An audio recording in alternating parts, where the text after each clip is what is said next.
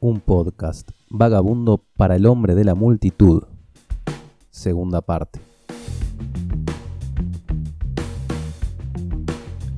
Bueno, en esta segunda parte de este podcast vagabundo, transeúnte, viandante sobre el hombre de la multitud y, por qué no decirlo, sobre ese concepto al que Walter Benjamin llama flaner, que es una expresión para, referirse un poco a, aquel que, que, vagabundea por la ciudad, que va errabundo, ¿sí? que va transitando.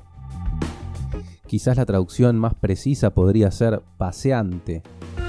Y eh, en el podcast anterior hablábamos un poco del cambio de la naturaleza de, del héroe romántico, del personaje central eh, en, una historia romántica que tenía eh, como eje a la naturaleza según los manuales y nosotros podíamos ver en el hombre de la multitud como el eje de todo era lo urbano. Allí problematizamos un poco el concepto en sí de la naturaleza, que es lo natural, y si de algún modo no podría considerarse el medio urbano como una especie de hábitat natural de, eh, del, ser eh, del siglo XIX, ¿no? que de golpe se ve inmerso en una explosión de lo urbano, de lo multitudinario, de lo populoso. Veíamos cómo desde ese, distanciamiento del pueblo y de la sociedad eh, que mm, puede agruparse en distintos eh, tipos sociales, eh, normalizados, estandarizados, el, narrador se autoexcluía de, de ese grupo, la vidriera funciona como una especie de, barrera que separa dos instancias, la, instancia del lugar del tipo social y la instancia de la singularidad del individuo que se revela a esa, a esa estandarización eh, de, los tipos sociales. Piensen cuando hablo de esto de, de, lo siguiente, no hay una sola individualidad que se rescate en la descripción que hace el narrador del hombre de la multitud, sino que todo lo que todos los personajes que se describen pueden eh, vincularse fácilmente a un grupo no hay una característica o un rasgo que los distinga. Se me ocurre ahora, por ejemplo, rasgos físicos muy característicos, como por ejemplo el hecho de que se menciona que eh, algunos eh, pequeños burgueses tienen las orejas inclinadas un poco hacia abajo. Eso no aparece como un rasgo distintivo, sino como un rasgo unificador. El uso de una lapicera atrás de la oreja los eh, equipar a todos bajo un mismo rasgo físico.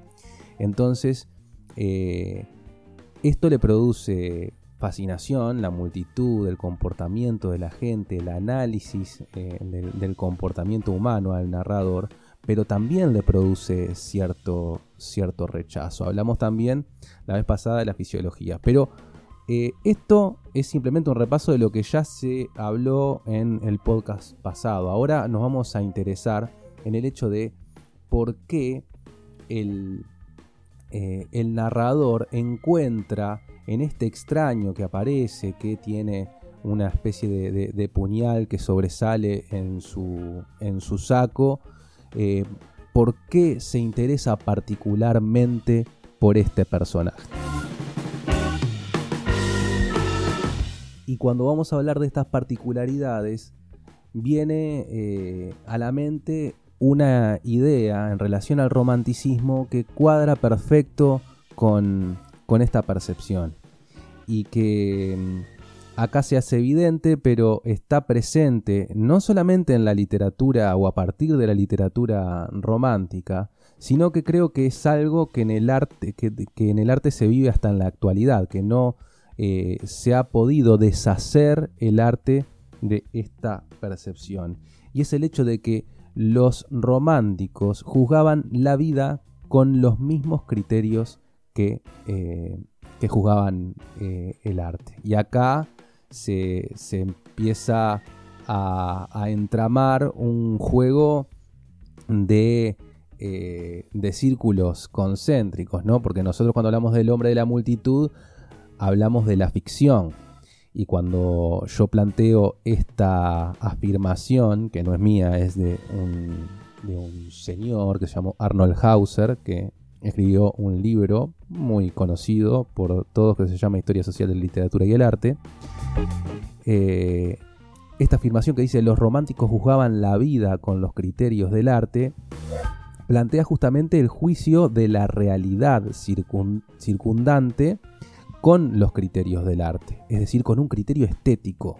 La vida también se regía bajo criterios estéticos. Entonces, si nosotros vemos las biografías de los autores románticos, vamos a ver que no solo se interesaban por plasmar en sus obras de arte una, un concepto, una, una, una idea que mostrara una visión de la belleza, sino que ese criterio estético también se veía reflejado en su modo de actuar en, lo cotidiano.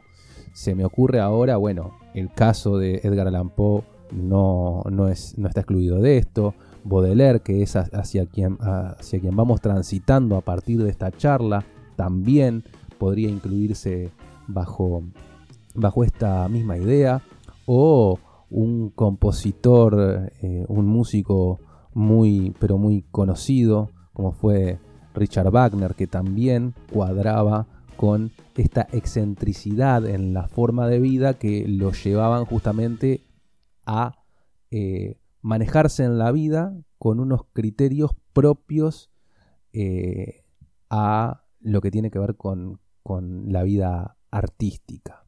No había una separación del criterio estético aplicable para el arte con el criterio estético aplicable eh, para la vida.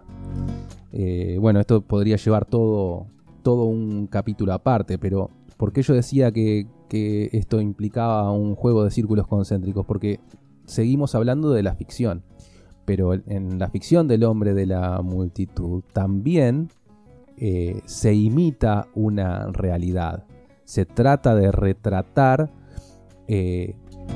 a la masa, a la multitud, al pueblo, a los transeúntes del medio urbano.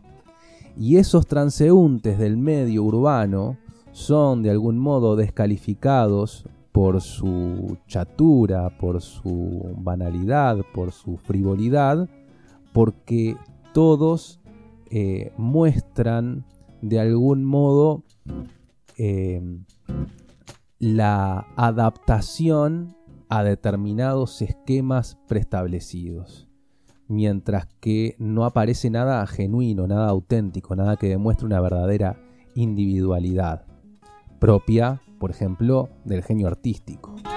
Y es algo parecido a esto lo que va a encontrar el narrador de Poe en un personaje que tiene toda la apariencia de ser un criminal. Entonces, hay un acercamiento eh, desde el punto de vista poético entre la idea justamente del poeta, del, autor, del escritor y el, y el criminal, como individualidades que eh, se hacen, no entran dentro de un, de un tipo social eh, en particular, sino que salen de los esquemas preestablecidos. Y ojo que acá cuando hablo de criminal, hablo de, del criminal eh, que aparece retratado en el cuento, no, cualquier tipo de criminal, porque eh, la frivolidad de los, de, los criminales que, que, menciona, por ejemplo, en la multitud, esos no van a suscitar eh, el interés, pero el misterio de este criminal cuyos objetivos, cuyos intereses no, se pueden leer, como bien dice el narrador, no se pueden percibir, son particularmente para el narrador interesantes.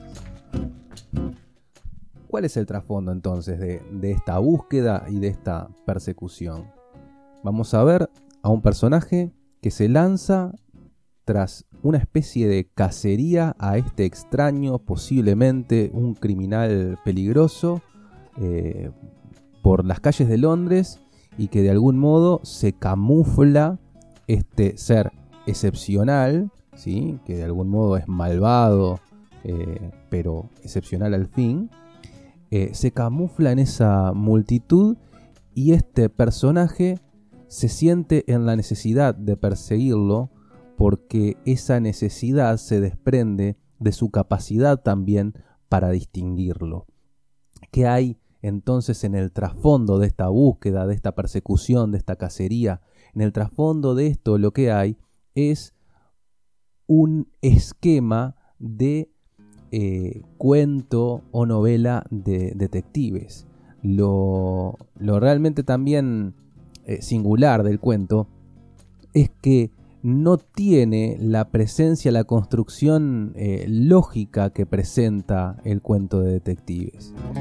Lo que plantea siempre el cuento de detectives es un personaje que emprende la búsqueda de, un criminal con ciertas particularidades y que de algún modo también eh, es difícil de ser encontrado, difícil de ser eh, capturado eh, y que, el, detective es capaz de, de capturar. ¿Cómo es capaz de capturarlo? Descifrando aquello que parece indescifrable, haciendo un desarrollo lógico y racional de, los pasos a seguir de, de, este extraño personaje, tendiéndole una trampa y capturándolo finalmente. ¿Qué es lo excepcional de este cuento? que nosotros tenemos la búsqueda, la cacería, pero lo que no tenemos es esa exposición lógica que desenmascara a, este otro. Y ese desarrollo lógico ausente, lo único que nos deja es la inquietud del misterio de encontrar un ser que finalmente no se pudo ni se puede descifrar. Y acá tenemos muchas cosas para, para entender en lo que tiene que ver con lo que es la literatura romántica y con lo que es el, espíritu, que es una palabra que seguramente a los románticos les gustaría, de, del, del, poeta y del escritor romántico y del narrador romántico, que tiene, que tiene que ver con el hecho de algo que voy a, contradecir eh, seguramente eh, muchos esquemas, muchos manuales y seguramente eh, sea un tema para, discusión, que no se cierre aquí. Pero cuando siempre se nos ha dicho, y lo pueden buscar en libros porque esto, esto es así, ¿no? El vínculo del romanticismo, alejado de lo, de lo racional, rechazando eh, la razón, hay que eh, poner un, eh, por lo menos, un reparo a esa afirmación. Porque hay que entender acá qué es lo que acepta el romántico o qué es lo que, le gusta, qué es lo que genera su interés y qué es lo que rechaza. Y de ninguna manera, a mi criterio, esto es una, una percepción, puede decirse que el, poeta romántico desecha eh, la racionalidad. Me parece que en todo caso eh, sí los eh, malos poetas románticos, que los hay, los malos escritores románticos, se me, se me ocurre fácilmente uno ahora, claro que rechazan la racionalidad porque seguramente eh, desconozcan los laberintos de esa racionalidad. Pero los escritores románticos, y más si hablamos por ejemplo, por ejemplo del caso de, Edgar Allan Poe o de, de Charles Baudelaire, están eh, muy ligados a la racionalidad y a la inteligencia, al pensamiento filosófico y profundo, y están interesados en llevar el pensamiento científico y el pensamiento filosófico y la inteligencia a, a sus obras. ¿sí? Por ahí Baudelaire decía que eh, la, literatura que no contenía ciencia y filosofía en, su forma, en, en, sus planteos, estaba, estaba condenada al olvido. Así que fíjense. Pero ¿qué es lo que sucede? Hay algo que sí el poeta romántico rechaza. Y es la racionalidad instrumental y cuantificadora que plantea el orden burgués. Es esa la racionalidad que el romántico rechaza, porque todo lo que es cuantificador es también estandarizador. Y explico un poquito esto. Cuando la razón eh, cuantifica y clasifica, lo que hace es justamente eh, establecer paradigmas y tratar de encuadrar eh, los elementos en una normalidad, en una estabilidad. Normalidad y estabilidad que el héroe romántico, el narrador romántico, el poeta romántico rechaza violentamente. Frente a eso, el romántico responde que cuanto mayor sea el caos, mayor sea el desorden, más brillante va a ser la estrella que surge de ese caos. Eso es lo que de algún modo conduce y guía al romántico, pero no es un rechazo a la racionalidad y a la inteligencia, porque sí, de ningún modo. Lo que de verdad le molesta es las limitantes, las distintas limitantes que de algún modo pone en evidencia la racionalidad eh, burguesa, pero que también eh, necesita para pensar la realidad. Y esos límites son los que el romántico quiere romper, los límites de esa realidad, mediante su proverbial rebeldía. Y entonces, volviendo a esta persecución, qué es lo que le atrae al personaje de este ser extraño. Quizá lo atraiga lo mismo que atrae en el romanticismo de la idea de un otro yo. Quizá en la diferencia, el detective empatiza con el criminal en la singularidad en una individualidad que eh, se desmarca de la mediocridad dictada por la normalidad. Si el yo romántico se concibe a sí mismo como un extraño, un forastero que se encuentra incómodo en el lugar en el que está, cuando observa un otro que también es evidentemente un extraño, un forastero y que no puede eh, encajar en ningún paradigma, en ningún estereotipo establecido, entonces necesariamente esto despierta su, curiosidad y aunque quizá haya rivalidad y aunque seguramente haya una condena a los actos de estos individuos, también hay allí una cierta empatía. Y entonces se produce la gran interrogante del detective, que es qué es lo que motiva particularmente a, a, este hombre, cuáles son sus intereses, cuáles son sus motivaciones. Y justamente lo que le interesa es el no poder detectar cuál es su móvil, cuáles son sus intereses, cuando en el resto de la multitud esos móviles y esos intereses eran bastante detectables y podían eh, facilitar eh, la delimitación de los grupos. Dándose cuenta de cuáles eran los intereses de los distintos miembros de una pequeña burguesía, por ejemplo, por figurar, por aparentar, de otros por conseguir algún dinero, de otros por obtener lo mínimo necesario para, para poder eh, sobrevivir, esos intereses bien visibles eh, eran lo que hacía que el observador que analizaba, ¿sí? como si fuera un organismo vivo, como si una, analizara la sociedad como si diseccionara un organismo vivo, eh, es lo que le genera desinterés de, de lo que ve.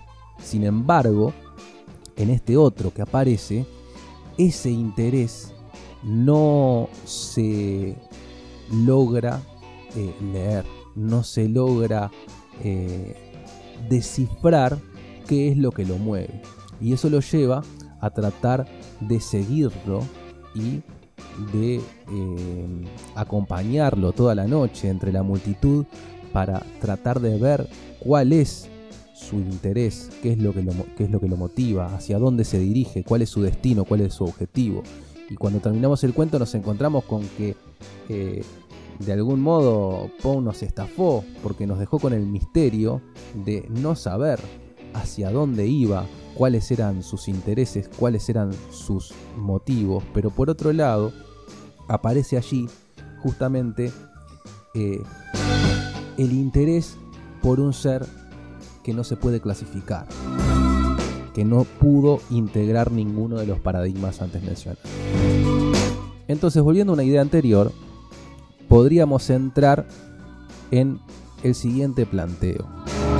Así como en la naturaleza podemos encontrar cazadores y presas, y perdón por utilizar naturaleza aquí porque tendría que hablar de la vida silvestre, sería la, expresión más correcta.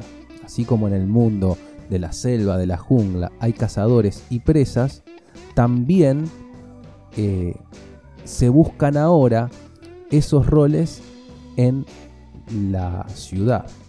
La cacería se traslada a la ciudad. Y así como un buen cazador es aquel que conoce el medio silvestre en el que se mueve, un buen detective es aquel que conoce muy bien el medio urbano en el que se mueve y los tipos sociales y las personas, los hombres, ¿sí? que integran esa masa. Dijo Walter Benjamin.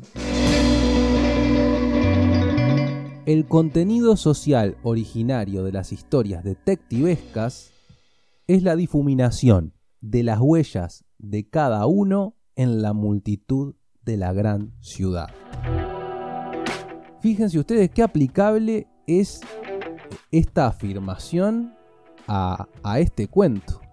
Básicamente, la diferencia que hay entre este cuento y un cuento de detectives es que efectivamente esas huellas logran difuminarse, mientras que en las otras historias detectivescas el detective logra recuperar eh, esas huellas y exponer lógicamente eh, los resultados de su razonamiento.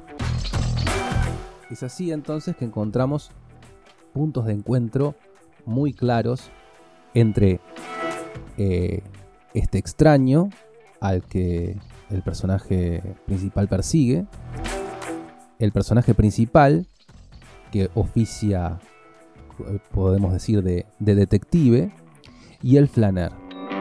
Tanto el detective como el criminal comparten el concepto de flaner, que son seres que lo que hacen es difuminar sus huellas en la multitud.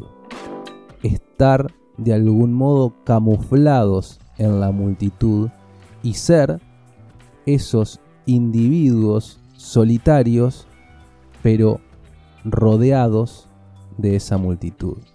Se produce allí lo, paradójico, que el yo encuentra en la multitud un lugar para ejercer su condición solitaria.